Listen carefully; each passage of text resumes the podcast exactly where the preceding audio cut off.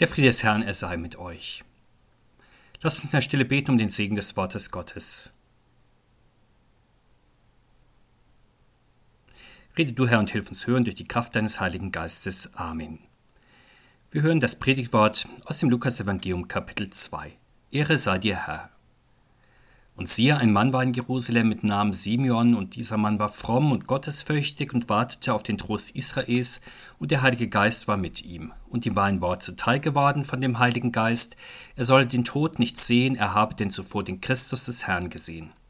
Und er kam auf Anregen des Geistes in den Tempel, und als die Eltern das Kind Jesus in den Tempel brachten, um mit ihm zu tun, wie es Brauch ist nach dem Gesetz, da nahm er ihn auf seine Arme und lobte Gott und sprach, Herr, nun lässt du deinen Diener in Frieden fahren, wie du gesagt hast. Denn meine Augen haben dein Heiland gesehen, die du bereitet hast vor allen Völkern. Ein Licht zu erleuchten die Heiden zum Preis deines Volkes Israel. Und sein Vater und seine Mutter wunderten sich über das, was von ihm gesagt wurde. Und Simeon segnete sie und sprach zu Maria, seiner Mutter, siehe, dieser ist gesetzt zum Fall und zum Aufstehen für viele in Israel und zu einem Zeichen, dem widersprochen wird, und auch durch deine Seele wird ein Schwert dringen, damit vieler Gedanken, damit vieler Herzen Gedanken offenbar werden. Und es war eine Prophetin, Hannah, eine Tochter Phanuels aus dem Stamm Asser, die war hochbetagt. Sie hatte sieben Jahre mit ihrem Mann gelebt, nachdem sie geheiratet hatte, und war nun eine Witwe an die 84 Jahre. Die wich nicht vom Tempel und diente Gott mit Fasten und Beten Tag und Nacht. Die trat auch hinzu zu derselben Stunde und pries Gott und redete von ihm zu allen, die auf die Erlösung Jerusalems warteten. Und als sie alles vollendet hatten nach dem Gesetz des Herrn, kehrten sie wieder zurück nach Galiläa in ihre Stadt Nazareth. Das Kind aber wuchs und wurde stark, voller Weisheit, und Gottes Gnade war bei ihm. Evangelium unseres Herrn Jesus Christus, Lob sei dir Christus. Maria und Josef kommen mit Jesus einige Wochen nach seiner Geburt gemäß den Vorschriften des alttestamentlichen Gesetzes in den Tempel. Dort opfern sie für ihn ein Dankopfer, da begegnen ihnen zwei hochbetagte, tiefgläubige Menschen, Simeon und Hannah, die ihr Leben lang auf den Heiland gewartet hatten. Simeon darf den Retter in seinen Händen halten, und er lobt und preist Gott in seinem Lobgesang, dass seine alten Augen den Heiland noch sehen konnten. Außerdem segnet er das Kind und richtet prophetische Worte über das Kind an Maria. Auch die betagte Prophetin Hannah lobt und preist Gott und weist die Menschen im Tempel auf Christus hin, der gekommen ist. Dieses Evangelium bedenkt die Kirche noch ein zweites Mal, nämlich am Ende des Weihnachtsfestkreises 40 Tage nach Weihnachten, am Tag der Darstellung des Herrn. Heute, direkt nach dem Christfest, steht ein Aspekt dieses Evangeliums besonders im Vordergrund. Hier bekommen wir ja einen Eindruck davon, wie sich die Kunde vom Kommen des Retters langsam ausbreitet. Wir erfahren hier, wie die Kirche durch die Geburt Jesu Christi nach und nach entsteht. Es beginnt mit Maria und Josef, den Hirten und den Weisen. Sie feiern den ersten christlichen Gottesdienst im Stall von Bethlehem. Aber die Sendung des Heilands in diese Welt erschöpft sich ja nicht darin, dass er eine Untergrundkirche, eine Kontrast- oder Reformkirche in einer abgelegenen Idylle begründet. Er muss ja im Haus seines Vaters sein, weil er gekommen ist, das Gesetz zu erfüllen, und deswegen sehen wir, wie seine Eltern ihn in den Tempel tragen. Da endlich zieht die Herrlichkeit Gottes leibhaftig in den Tempel ein, so wie die Propheten es vorhergesagt haben. Und wo Christus ist, da ist auch Heil. Deshalb versammeln sich Menschen um ihn, wo er ist, da bildet sich Kirche. So ist es vom Beginn seines Kommens in diese Welt an bis zu seinem Tod und dank seiner Auferstehung und Himmelfahrt bis zum heutigen Tag. Wie nur kommt es dazu, dass Menschen ihn auch erkennen als der, der er ist als Retter der Welt und ihren eigenen Heiland. An Simeon und Hannah sehen wir das. Diese beiden hätten nach menschlichem Ermessen ja Grund genug gehabt, seine Ankunft zu verpassen, so alt und vom Leben gezeichnet, wie sie nun waren. Die Augen vielleicht schon ermattet, die anderen körperlichen Kräfte vielleicht auch. Ihr Leben lang hatten sie schon auf den Heiland gewartet und nun, kurz vor ihrem Tod, taten sie es erstaunlicherweise noch immer, obwohl doch für sie wieder nach menschlichem Ermessen gesprochen, nicht mehr viel in diesem Leben zu hoffen war.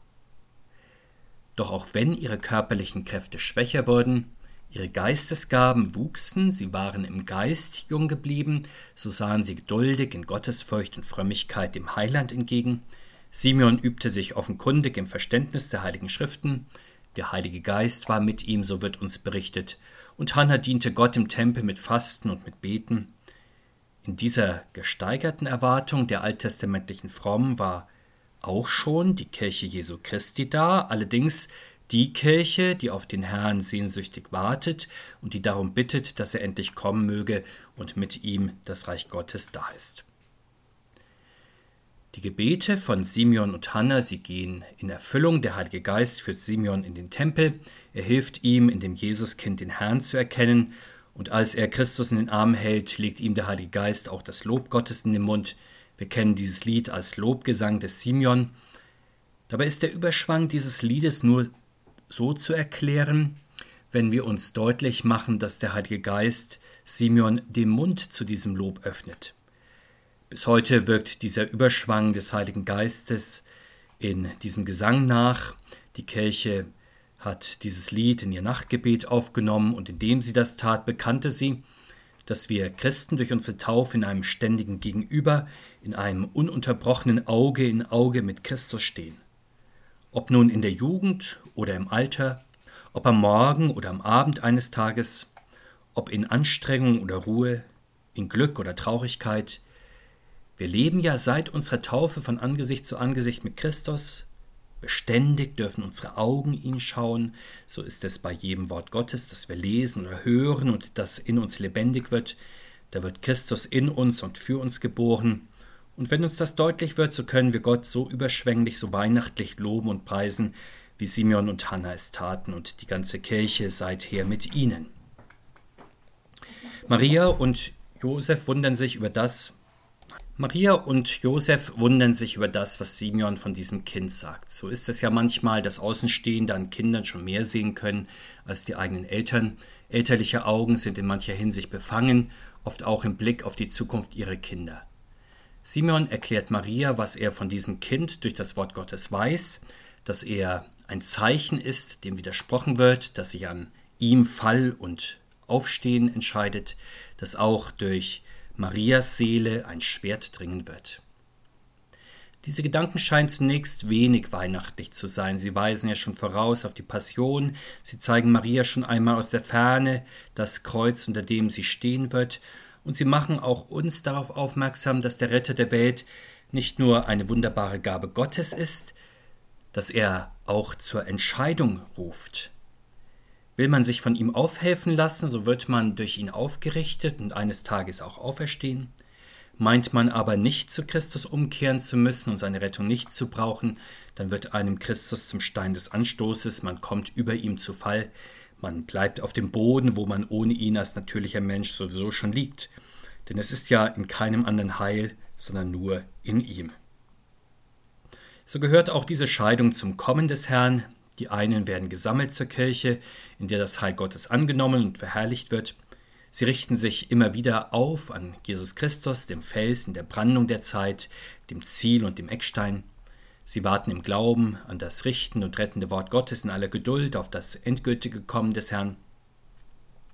Aber es gibt schon seit der Geburt Jesu auch die anderen, das sind die, die sich von Christus und der Gemeinschaft der Heiligen abwenden, Manche still und heimlich, andere unter lautem Protest und Widerspruch, wieder andere mit allen möglichen Mitteln, ja sogar mit Gewalt, so dass nicht nur durch das Herz der Maria unter dem Kreuz ein Schwert dringt, das Leiden, es gehört zum Leben jedes Christen, der Christus umarmt und ihn festhält, und das erlebt ja auch jeder Christ, der in Glaubensfragen nicht einfach mit dem Strom schwimmt und mit den Wölfen heult, wenn man sich am Feiertag und am Werktag mit Wort und Tat zu Christus bekennt, auch dort, wo das gerade nicht mehrheitsfähig ist, da wird man das Schwert, von dem hier Simeon spricht, schon zu spüren bekommen. Da kommt manch einer schnell auf den Gedanken, dass es doch viel angenehmer wäre, nicht zu leiden, vielleicht mit einem Christentum Leid, nur mit weihnachtlichen Lobpreis und ohne Leiden. Und wenn das nicht gehen sollte, will mancher es ganz tollkühn ohne Christentum wagen. Doch wie schön sehen wir an Simeon und Hannah, dass beides untrennbar zusammengehört. Sie loben und preisen Gott inmitten der Gebrechlichkeit ihres Alters, mitten in den Todesschatten, die sie schon auf sie liegen. Und wen das Beispiel dieser beiden frommen Senioren nicht recht überzeugt, der frage sich, ob man in diesem Leben dem Leiden überhaupt entrinnen kann.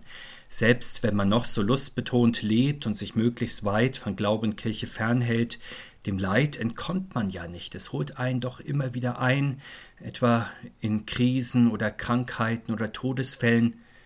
Auch wer in großer Ruhe einfach auf seiner Wohnzimmercouch sitzt, dem plagen doch dann die Fernsehnachrichten von den Übeln dieser Welt, die von außen her in die gute Stube und das traute Heim hereindringen.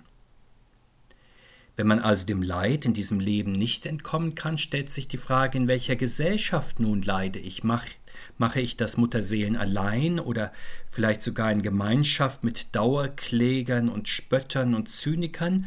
Oder leide ich in der Gemeinschaft mit Jesus Christus und der Gemeinschaft der Heiligen, also in der allerbesten Gesellschaft und mit hoffnungsvollen Aussichten auf Rettung?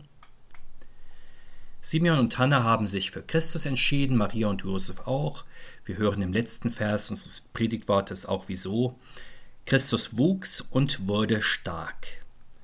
Damit ist nicht nur das Wachsen und Gedeihen gemeint, das in besonderem Maß zu Kleinkindern gehört. Christus wächst und wird stark, wie wir hören, in der Weisheit, weil die Gnade Gottes bei ihm ist. Seine geistige Entwicklung ist ja eine andere als die anderer Kinder. Bei ihm findet sich keine Sünde, die die Entwicklung hemmen könnte. Dafür wirkt die Gnade Gottes umso mächtiger auf ihn ein, sodass die Weisheit Gottes sich ganz und gar in seiner menschlichen Gestalt entfalten kann.